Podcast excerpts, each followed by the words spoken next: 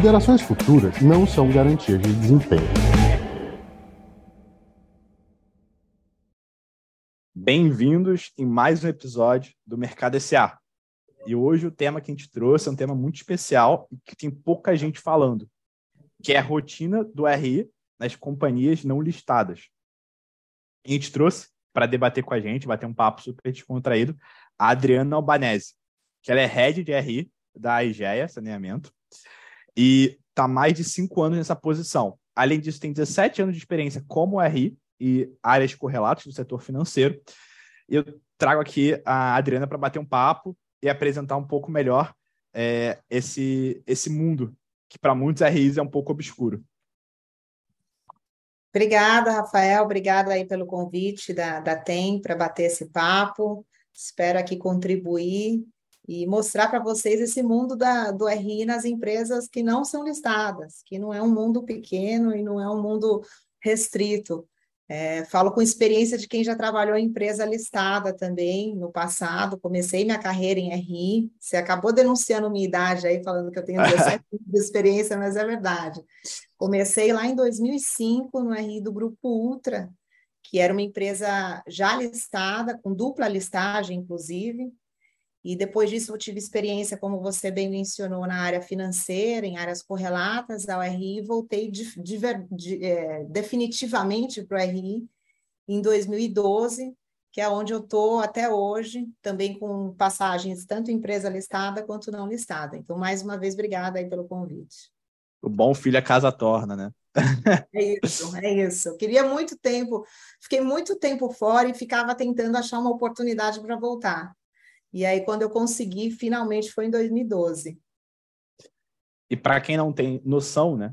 É, apesar de ser uma companhia não listada, né?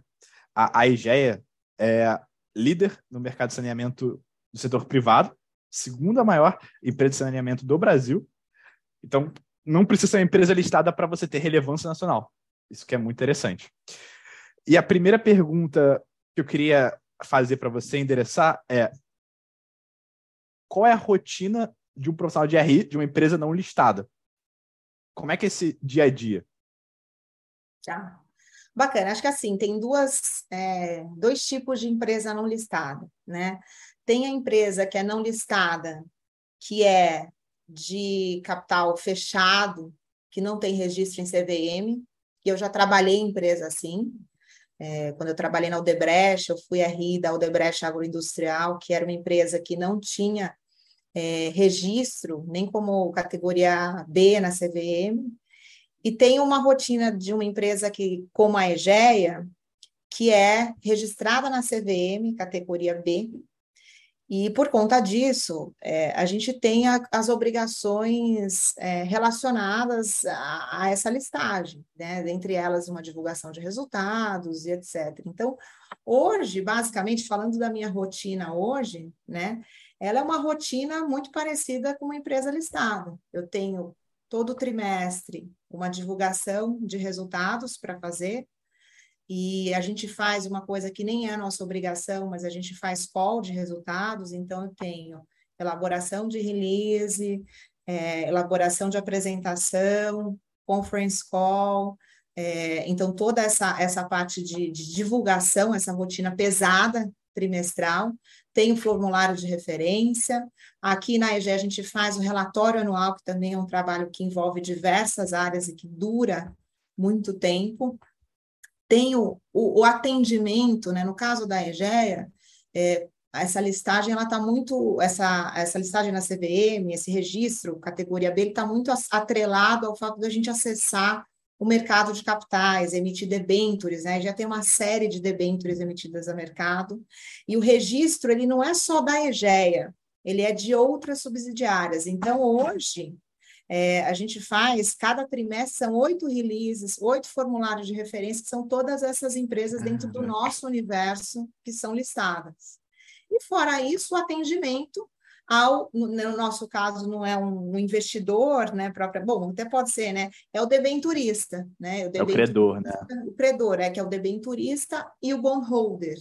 Então, esse público acessa muito a gente. Fora isso, a EGEA, ela está num setor que, que é um setor que, que é de infra, que tem um apelo muito grande, que tem uma perspectiva de crescimento, a própria companhia ela cresce, é uma taxa de 30% ao ano quando a gente olha para a EBITDA, etc. Então, é, a gente tem sido bastante convidado para conferências, tá? Só para você ter uma ideia, esse ano a gente participou de 12 conferências, dentre elas conferências específicas para as empresas não listadas, para conversar com o pessoal de equity, ter esse contato, começar a ensaiar, principalmente para as empresas que pretendem fazer é, IPO, por exemplo, então acaba sendo um, um, um treino, né, e, e um primeiro contato com o mercado, mas a gente tem conferências também que são conferências para empresas listadas, que a gente acabou que a gente acaba participando para falar do setor de saneamento como um todo. Não, muito legal. E até uma dica para vocês. Eu acho que seria interessante se participar, não sei se participaram, do encontro anual do IBRI, que rolou em São Paulo, onde todos os RIs se conectam, trocam ideia, batem papo. Foi muito interessante, eu fui esse ano. E aí você falou um ponto muito interessante, Adriana, é que vocês não são obrigados a fazer é, divulgação de resultado, até porque vocês não estão ali no novo mercado, né, o segmento obrigatório. Só que vocês realizam, né, a conferência de resultado. Aí eu queria entender assim, o porquê. Tem muita empresa que é listada no segmento tradicional, por exemplo, ou N1 e N2, que não realiza. E por que, que vocês realizam? É, quando eu entrei na IGE há cinco anos, a primeira reação que eu tive quando eu vi assim a estrutura, óbvio que depois que eu entrei a gente mudou o site de RI, as coisas evoluíram, né? Cinco anos é bastante tempo. Mas a primeira reação que eu tive foi, nossa, essa empresa ela já trabalha como uma empresa listada. E, e, e, nas conversas, e depois que eu entrei aqui na companhia, o que a gente entende né, como empresa é que adotar as melhores práticas de governança corporativa é um importante diferencial, né, uma importante questão, uma, uma prática que traz, que agrega valor para a companhia, na medida em que você amplia a transparência, eh, amplia a credibilidade então, você acaba, quando a gente faz uma emissão, e aí eu mencionei, né, EGE é um emissor frequente.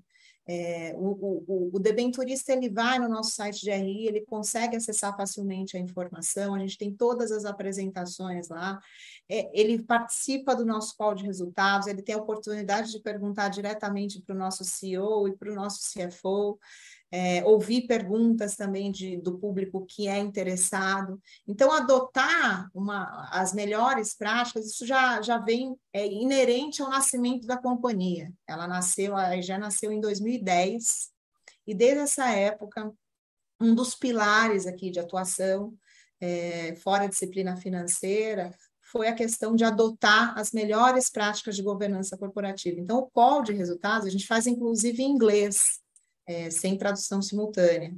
É, porque a gente tem o, o bondholder, né? Nós já emitimos um bond, o nosso primeiro bond foi emitido em 17, o segundo agora em 2022, um SLB. Então, a gente entende que se aproximar do público de interesse é, é melhorar a credibilidade, é ampliar a transparência, é reduzir custo de captação, é dar mais celeridade num processo futuro de captação.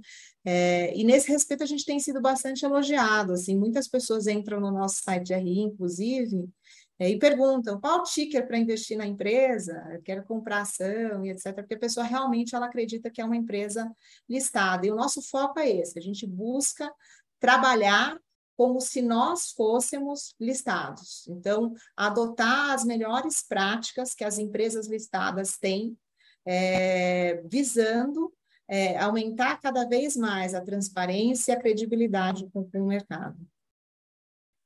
Não, que legal. É, eu tenho certeza que isso está fazendo diferença para na captação da EGEA hoje. O levantar a capital está cada vez mais disputado, ainda mais no cenário complicado como a gente está vivendo. Então, tenho certeza que essa transparência ajuda é, na captação de vocês. Inclusive, até uma curiosidade, não sei se você sabe, mas o meu avô emitiu a primeira debênture do Brasil. Olha que louco Olha isso. só. É, meu avô. Que bacana. Minha, família, minha, toda minha família, parte de mãe, é da área jurídica. Meu avô, por isso até que eu entrei nesse negócio. E meu avô emitiu a primeira debênture do, do Brasil. Faz alguns anos já. É, e eu queria que você explicasse um pouco, porque assim, nem toda empresa da categoria B tem uma área específica para RI. Tem empresa uhum. que, às o CFO assume essa cadeira, alguém de FP&A, enfim. Por que, que você acha que é tão importante um RI numa companhia não listada? E se toda empresa de categoria B deveria ter um RI para você? Tá. É, eu acho que assim, traz muito valor, né? O executivo que está envolvido em diferentes frentes de atuação, ele acaba tendo uma concorrência grande dos assuntos, e, e, e assim, o profissional de RI, é, acho que até por isso que eu me apaixonei pela área de RI, logo que eu entrei como estagiária lá em 2005, é, no Grupo Ultra. É, ele tem uma característica que, obviamente, a gente é, tem um domínio financeiro e dos números, eu estou na diretoria financeira, inclusive aqui na IGE, sempre estive dentro da diretoria financeira, é, nas minhas outras passagens de RI também, mas ele tem uma característica de comunicação, né, de tradução de muitas vezes é, temas que são é, internos e diferentes, muitas vezes nem são tão relacionados, mas de traduzir isso de uma forma que o mercado entenda. Então, eu acho que é uma competência que não é todo profissional que é da área financeira tem. Né? Muitas vezes eu vejo que quem faz planejamento faz RI, ou quem faz tesouraria faz RI, mas eu entendo que existe um perfil de quem é RI, que muitas vezes esses profissionais eles não têm esse perfil de comunicação, é, no fim do dia existe é, uma questão visual de como comunicar melhor, como, como fazer o fluxo de informação, e como eu mesmo mencionei, né, muitas vezes eu respondo questões. Aqui, por exemplo, na EGE, às vezes um debenturista, um bondholder, pode me perguntar especificamente sobre como se forma, como é, é, é, o crescimento do EBIT, de alguma coisa muito financeira específica, uma provisão específica, alguma coisa financeira, mas ao mesmo tempo essa pessoa pode me perguntar, Adriana, qual é a profundidade média de um poço Caraca. É, captação de água, que é o tipo de pergunta que eu já recebi. Ou como que a companhia gerencia o risco ambiental, a resiliência hídrica. Então, são tantos temas que o investidor está olhando que muitas vezes esse profissional ele, ele pode não ter esse. Não que eu tenha o domínio, tá, gente? Eu, eu vou atrás das pessoas aqui na empresa. Mas é um trabalho de organizar a informação, né? E de reunir essa informação e comunicar da melhor forma possível, que tem que ser pensado. Tanto que quando eu entrei na, na, na Odebrecht, quando a gente criou essa área de RI lá na Odebrecht Agroindustrial, que era uma empresa não listada, não registrada em CVM, é, o foco foi organizar as informações que iam para os próprios acionistas da empresa, porque o acionista às vezes ligava, é, a Aldebrecht era acionista, mas tinha outros fundos que eram acionistas, e às vezes esse fundo ligava para o controller e pedia uma informação, e o controller mandava. Aí ligava para o tesoureiro e pedia uma informação, o tesoureiro mandava. E são visões diferentes, a gente trabalha em empresa, ela tem uma visão contábil, visão gerencial, visão X, visão não sei o quê. Então, assim, eu acho que o RI, ele, ele faz um trabalho de padronizar essa comunicação, que é importante, e olhar para fora e ver como as outras empresas publicam e trazer para dentro de casa é, que, que, que, agrega valor no fim do dia. Então, eu, eu tenho sido uma profissional focada em RI, já faz muitos anos que eu estou focada nisso.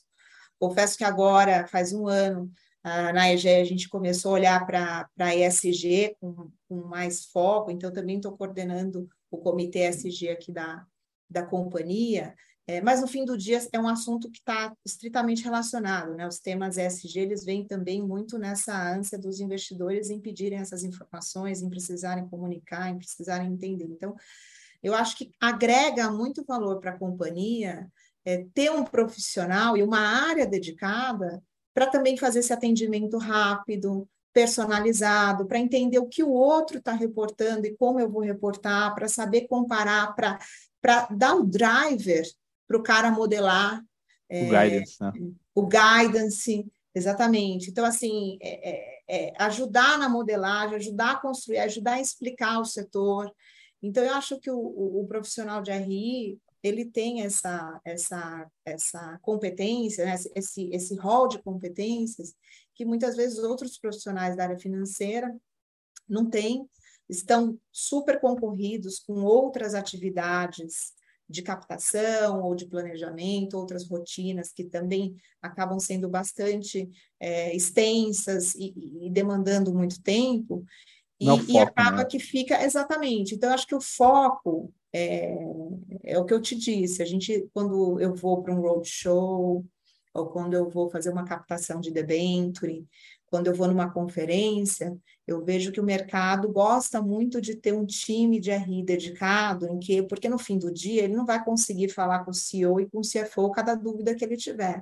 Então, ter um canal direto com alguém dentro da empresa que vai fazer essas pontes, que vai traduzir a mensagem, a estratégia, o que é importante, o que é valor para ele, acaba que faz com que o cara também diminua o tempo dele, né, alocado, e o tempo é escasso, quer dizer, o cara está olhando para 200 empresas ao mesmo tempo, tendo que tomar decisão de alocação de capital. Então, quanto mais informação ele tiver fácil ali, né, na mão dele, de uma forma estruturada e organizada, é, e o site é lindo, né? O site é muito, o site de vocês é muito bom, assim, muito bom. É, então, eu acho que é isso, né? Tem que ser bom, tem que ter informação relevante, tem que ser transparente, para poupar o tempo para fazer com que uh, esse público tenha essa informação uh, de maneira tempestiva e consiga tomar decisões da melhor forma possível. Não, e eu vou até contar uma história pessoal, tá, Adriana?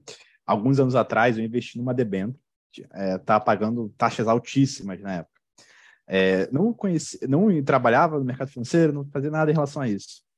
É, passou um tempo, né? Debênture está pagando super taxas. Passou um tempo, veio a crise, tomei um default na, na dívida. A empresa é aquela rodovia Tietê. Não sei se você chegou a conhecer. Esse, muita gente, muita gente entrou nessa. Então, depois dessa, dessa experiência que eu tive, eu tomei uma proporção que eu não invisto mais em debênture de empresas que não são listadas, né? Ou empresas que não são listadas, mas têm algum tipo de é, transparência, né? Tem algum tipo de relacionamento. Então, eu acho que isso que vocês fazem é essencial. Porque eu, por exemplo, estaria disposto a investir no papel da EGE, mas se fosse uma empresa não listada, que não tivesse esse tipo de transparência, eu provavelmente fugiria e, e, e vocês provavelmente teriam que pagar uma taxa maior nesse crédito para é conseguir levantar esse capital. Exatamente.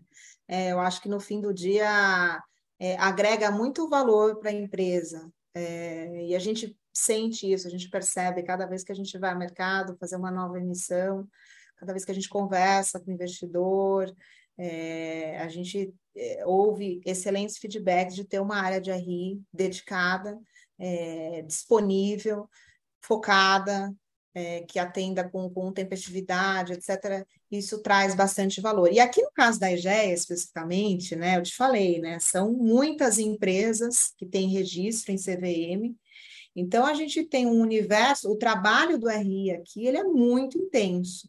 É, são muitos, são oito formulários de referência, todos esses releases que eu, eu, fiz, é, esse ano a gente já fez 28 releases, né? Então, não é, não são quatro releases, são 28.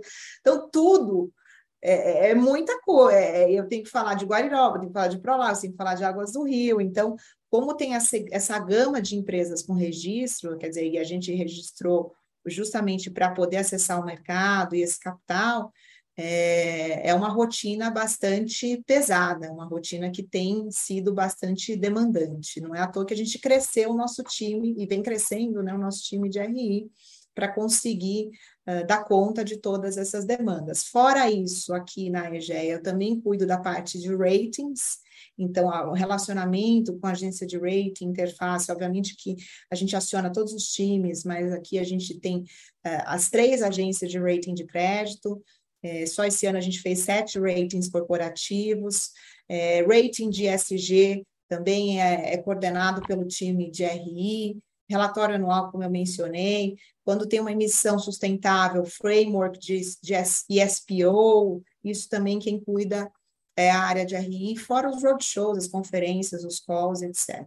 Vocês conseguem dormir, se alimentar ou, ou não ainda? Porque é muita coisa, né? Mais 80 é, estados. É bastante coisa, bastante coisa. A gente tem É, tem sido bastante desafiador conseguir fazer isso no tempo que a gente tem, mas a gente tem conseguido, sim. Eu tenho dois filhos, né? Pequenos. Olha só. O que, que, que, dá mais trabalho, a empresa ou os filhotes? Eu acho que os filhos. que a hora que eu Boa. chego em casa eu já estou acabada. Aí eu tenho que jogar bola, brincar de boneca, etc. Entendi, entendi. Agora, a próxima pergunta que eu tenho, que você já até citou esse assunto, é que vocês têm um foco bem grande hoje na área de RI em relação a ESG. E eu queria entender como essa, esse foco, esse estudo está é, tá focado nesse tema, está beneficiando ou sendo um diferencial competitivo nas suas emissões de dívida hoje ou nos seus programas de é, relacionamento com o mercado como um todo. Uhum. Tá, bacana. É, a Engeia, ela tem uma... É, a gente, executando os investimentos em saneamento, a companhia ela já traz um benefício que é muito evidente para o meio ambiente e para a sociedade em geral. Né? Então, ao investir em saneamento, ao ampliar a rede de cobertura, ao coletar e tratar esgoto, é, o, corpos hídricos, mananciais, rios, lagos, lagoas são despoluídos. Então, grande problema da poluição no Brasil né? 50% da população não tem acesso ao coleta e tratamento de esgoto. Para onde que vai esse esgoto? Esse esgoto vai para os rios, para os lagos, para as lagoas. Então, tem uma questão de despoluição muito direta, atrelada, e tem uma questão do benefício social. Então, você amplia a renda, valorização imobiliária, redução de doenças, redução de gastos públicos. Infelizmente, é, a falta de saneamento ela causa uma série de doenças que podem levar à morte, que, que, que aumentam o absenteísmo escolar, que reduzem a produtividade né, do trabalhador. Então, quando a criança está com uma doença de veiculação hídrica transmitida pela água ou pelo esgoto, a mãe não pode trabalhar, a mãe perde o emprego, o pai. Então, isso, é, assim, os prejuízos da falta de saneamento são enormes e os benefícios são enormes. Então, assim, quando a gente olha para o nosso core business, ao investir em saneamento, a gente automaticamente já impacta, né? Automaticamente não, já impacta é, é, o, o, meio ambiente e a sociedade de forma bastante positiva. O que a gente tem feito aqui na EGE, a gente tem feito, tentado ir além né, do básico, além das nossas metas contratuais. Então, a companhia ela tem uma estratégia de sustentabilidade bem bem definida e a gente já atua nesses pilares ESG muito antes de se transformar no que nessas três letras, né? A questão da antes sustentabilidade a questão da sustentabilidade ela está atrelada à, à, própria estratégia de negócio da companhia. É, então, o que a gente tem feito, e a gente fez esse ano, né, é acessar o mercado, a gente entende que existe uma demanda de crédito é, específica para. Já existia né, muito dos bancos de fomento, agências multilaterais, mas isso tem crescido no mundo, uh, tanto de equities quanto de renda fixa. Então, esse ano nós fizemos, por exemplo, duas emissões, uh, uma emissão fora, que foi o nosso bond, que foi um bond SLB, um, um Sustainability Linked Bond, que tem esse selo é, de uma second party opinion e que é vinculado à meta de sustentabilidade. E essas metas, elas vão além das nossas metas obri obrigatórias de contrato. Então, o que a gente definiu de meta no SLB foi redução no consumo de energia aumento da diversidade em cargos de liderança. E a gente tem feito debentures de infra com selo sustentável aqui no Brasil. Então, a gente fez uma emissão em Teresina, em Água de Teresina, que tem esse selo sustentável, que também passou por um, uma avaliação de uma certificadora. Então, a gente teve que comprovar que essa, o, o use of proceeds desse, desse, dessa emissão iria trazer benefícios tanto ambientais quanto sociais. É, então, assim, existe uma demanda. É, no bond, por exemplo, a gente emitiu numa janela de mercado que, que, que foi desafiadora. Acho que, enfim, esse, esse ano foi a última emissão é, de uma empresa brasileira mas a demanda, obviamente, ela, ela veio uh, de fundos dedicados em SG, quando a gente olha para o SLB, né? Então, fundos dedicados em, SG acabaram entrando, acabaram entrando no nosso papel, acabaram entrando na nossa base de, de bondholders por conta desse selo. E a mesma forma a água de Teresina. Então é um mercado que a gente, enfim, a gente tem, a gente entende o tamanho dele, entende que essa jornada, e a gente fala que a jornada SG, a gente tem bastante coisa para fazer dentro da empresa, né? Mas a gente tem conseguido acessar esses, esses investidores, esses, esses credores, né, que têm uh, esses requerimentos. E mais recentemente a gente passou por um escrutínio aí da, da Sustainalytics, uh, através de um rating SG, e a EGELA ficou em primeiro lugar mundial entre os pares de saneamento. Então, a área de RI ela tem trazido essas demandas de fora, externas, é, esse, essas, é, é, esses ratings, essas coisas que os investidores olham, a gente acaba trazendo isso para dentro e tem sido um trabalho interessante, porque isso faz com que a gente olhe, inclusive, para o futuro, né? onde a gente quer chegar, é, o que, que a gente precisa fazer, o que, que o mercado espera de nós. Então, tem sido bom a gente estar tá nessa ponta, é, que é o Comitê SG, para trazer para a companhia é, esses inputs de quem está de fora e trazer e, e levar para quem está de fora, né, um pouquinho do que é a companhia, do que é o setor de saneamento no Brasil, porque muitas vezes eu vou explicar para um bondholder é, que mora em Boston, ou em Manhattan, ou em Londres, que 50% do país não tem coleta e tratamento de esgoto, eles ficam chocados, né? Eles falam, poxa vida, mas como assim, né? Então, é, eu acho que é um mercado, é, esses, esses, é, essas emissões atreladas à, à questão ESG é um mercado uh, que existe, que é dado, e do ponto de vista da empresa, a gente entende que está atrelado também à nossa estratégia, né? Então, o que a gente tem feito é levado pontos que estão dentro da nossa estratégia, nosso posicionamento, se comprometido com metas ou mostrado benefícios do saneamento para obter esses selos e acessar esse mercado. Não, super legal, faz total sentido, né? O tema, de, o termo de green bonds está super em alta agora. Eu recentemente estava no congresso do IBGC que teve semana passada em São Paulo, até porque a gente vai lançar um portal de governança aqui na TEM, junto com a Assembleia. E um tema muito discutido no, no evento foi sobre ESG. Diversas palestras sobre o tema, foi, assim, realmente muito elucidativo para mim. E agora, para finalizar, a última pergunta que a gente tem, não vale fugir, tá? A pergunta é controversa. Vamos lá. Qual é, na prática, a diferença de um RI da empresa listada para a empresa não listada e mais sobre pontos positivos e negativos? Então, o que, que tem de positivo em trabalhar na empresa não listada que, que tem de negativo e esse, esse bate-bola. Uhum, uhum. É, na prática, eu vejo poucas diferenças. É, eu já trabalhei em empresa listada Novo Mercado, né? O que eu vejo é que quando você é listado, existe um. É, o, o credor ele está muito preocupado com o pagamento, capacidade de pagamento da dívida e do principal. O acionista, de fato, né, quando você se torna acionista e investe seu capital numa empresa, você está preocupado em valorizar, em, apreciar o seu capital. Né? A maioria das vezes é isso. Então, esse foco, né, essa diferença no, no olhar, faz com que, muitas vezes, o credor ele está olhando para coisas e, e, o investidor de equity está olhando para outras coisas. Então, vou dar um exemplo. Eu lembro quando eu trabalhava em empresa listada, uma, uma preocupação muito grande era conciliar fluxo de caixa, geração de caixa. Então, tinha um escrutínio grande nesses, nesses pontos, né?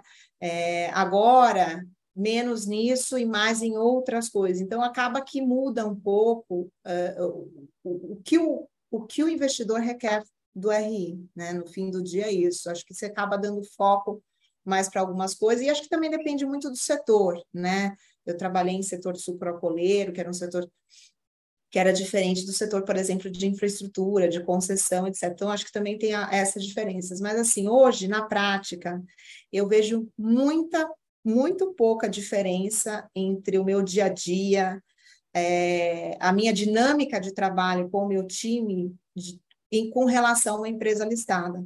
Pelo contrário, se for uma empresa listada com pouca liquidez, talvez as atividades de RI elas sejam menos intensas do que o nosso caso, né? Eu te disse, só esse ano foram 12 conferências que a gente foi no Brasil e no exterior, e a gente acabou é, negando algumas, porque tinha conferência em época de earning season que não dava tempo. Então, assim, eu vejo pouca diferença no dia a dia, eu vejo diferença, talvez, no foco do, do que cada um olha, uma coisa é o investidor, outra coisa é o credor, até porque a, os interesses é, não são os mesmos, muitas vezes um quer crescimento, enquanto o outro quer um pouco mais de estabilidade, etc.